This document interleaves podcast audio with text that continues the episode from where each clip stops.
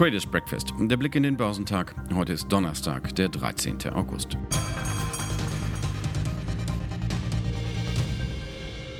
Psychologen sagen, Verdrängung hilft den Menschen mit schwierigen Situationen umzugehen. Börsianer verdrängen gerade, dass erneute ökonomische Einschränkungen wegen der Corona-Neuinfektionen drohen. Und neue billionenschwere Konjunkturhilfen müssen erst beschlossen werden. In der größten Volkswirtschaft der Welt liegen zwar Pläne dafür auf dem Tisch, aber es sind verschiedene. Die einen kommen vom Kongress, die anderen von der Regierung unter US-Präsident Trump. Und die Verhandlungen, welche Maßnahmen umgesetzt werden sollen, stecken fest. Aber es gibt Pläne. So die schulterzuckende Feststellung gestern an den Märkten. Und die meisten Marktteilnehmer zogen daraus Hoffnung und ziehen es heute Morgen noch. Die asiatisch-pazifischen Märkte stiegen am Morgen meist sprunghaft an, nachdem die US-Märkte zuvor vor allem wegen der Erholung der Technologieaktien einen Anstieg verzeichnet hatten. Die Börsen auf dem chinesischen Festland waren im frühen Handel allerdings weniger Euphorie getrieben. Der Shanghai Composite stieg geringfügig an um 0,03 Prozent, während der Shenzhen Component auf der Stelle trat. Hongkong Shenzhen Index stieg um 0,2 Prozent. Tencent-Aktien gaben dort um 0,4 Prozent nach. Dabei hatte der chinesische Technologieriese nach Börsenschluss am Mittwoch Gewinne gemeldet gemeldet. Der Gaming-Bereich steigerte die Gesamteinnahmen im zweiten Quartal, während Tencent eine gewisse Schwäche im Anzeigengeschäft feststellte. Insgesamt stieg der Gewinn um 37 Prozent im Vergleich zum Vorjahr, aber der Wind für Tencent wird rauer. Denn das amerikanische Verbot der Erfolgs-App WeChat rückt näher, was das Anzeigengeschäft nicht leichter machen dürfte. Japans Nikkei stieg um 1,8 Prozent. Die Auto- und Technologieaktien legten hier sprunghaft zu. Softbank stieg um 2,9 Prozent, während Sony um 2,8 Prozent gewann. Der südkoreanische Kospi stieg um 0,6 Prozent, währenddessen rutschte der ASX 200 in Australien um 0,7 Prozent ab. Die heute Morgen veröffentlichten Beschäftigungszahlen in Australien zeigten, dass die Arbeitslosenquote im Juli auf 7,5 Prozent gestiegen ist, den höchsten Wert seit 22 Jahren. An den US-Börsen hatten die Anleger zuvor für sich das Risiko neu wiederentdeckt. Mit plus 1% auf 27.976 Punkte tastete sich das US-Börsenbarometer Dow Jones erneut an die Hürde von 28.000 Punkten heran. Der marktbreite Standard Poor's stieg gestern um 1,4% auf 3.380 Zähler und befindet sich damit wieder auf dem Weg in Richtung seines Rekordhochs vom 19. Februar. Damals waren 3.393 Punkte verzeichnet worden. Der technologiegeprägte Nasdaq 100 Standard, der nach einem Rekordhoch vergangene Woche geschwächelt hatte, gewann 2,6 Prozent auf 11.157 Punkte. Aber einen wirklich entscheidenden Impuls konnte niemand ausmachen. Die im Juli überraschend stark gestiegenen Verbraucherpreise in den USA hatten kaum Einfluss auf das Handelsgeschehen, hieß es.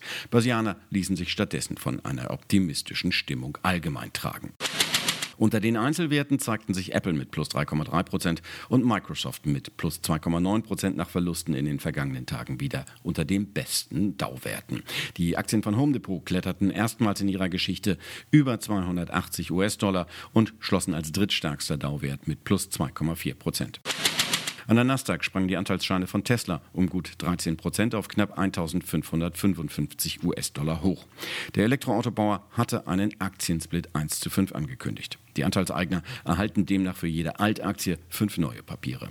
Damit solle es mehr Angestellten und Investoren ermöglicht werden, zu aktionieren zu werden. Geplant ist der Schritt für den 31. August. Und das komme genau richtig, da der Appetit auf die Aktie und das Thema Elektromobilität weiter zunehme, sagte ein US-Analyst. Appetit auf Aktien allgemein hatte hierzulande gestern erst der Aufschwung an den US-Märkten ausgelöst. Der DAX schloss mit einem Kursplus von 0,9 Prozent auf 13.058 Punkte, nachdem er zuvor kurzzeitig sogar die nächste runde 100er Marke genommen hatte. Für den MDAX der mittelgroßen Werte ging es auf dem höchsten Niveau seit Ende Februar um 0,6 Prozent auf 27.781 Punkte nach oben. Auf Unternehmensseite setzte sich am deutschen Aktienmarkt die zuletzt zu beobachtende Rotation von Tech zu Standardwerten fort. So waren im DAX im Einklang mit den Trends in Europa Aktien des Konsumgüterkonzerns Bayersdorf und des Energiekonzerns RWE mit Zuwächsen von jeweils mehr als 2% gefragt. Tagessieger wurden Papiere der deutschen Börse mit knapp 2,5% Kursplus. Zudem veröffentlichten nochmals zahlreiche Unternehmen Quartalsberichte, darunter E.ON.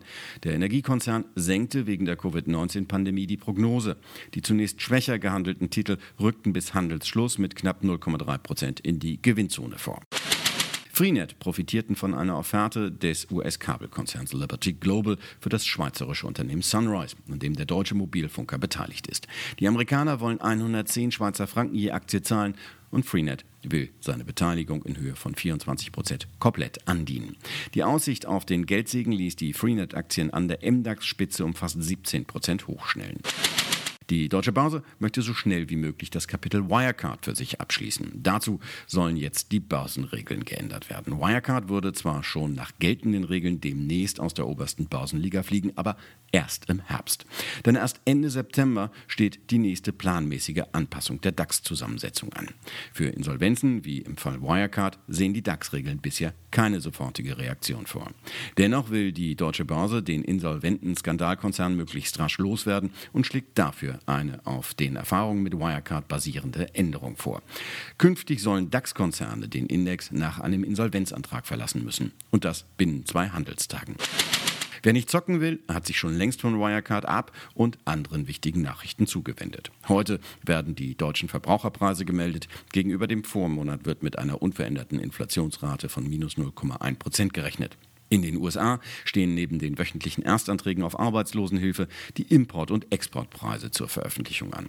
Geschäftszahlen kommen von Deutsche Telekom, RWE, Deutsche Euroshop, Deutsche Wohnen, Lanxess, RTL, Scout24, ThyssenKrupp, United Internet, 1&1 Drillisch, Drägerwerk, Eckert und Ziegler, Nordex, SMA Solar, Telefonica Deutschland, Arealbank, Bilfinger, Cancom, Seconomy, Heidelberger Druck, Jostwerke, Sixt, Stratec, Ströer, Seal Network, Swisscom, Zürich Insurance, Applied Materials und Baidu.com.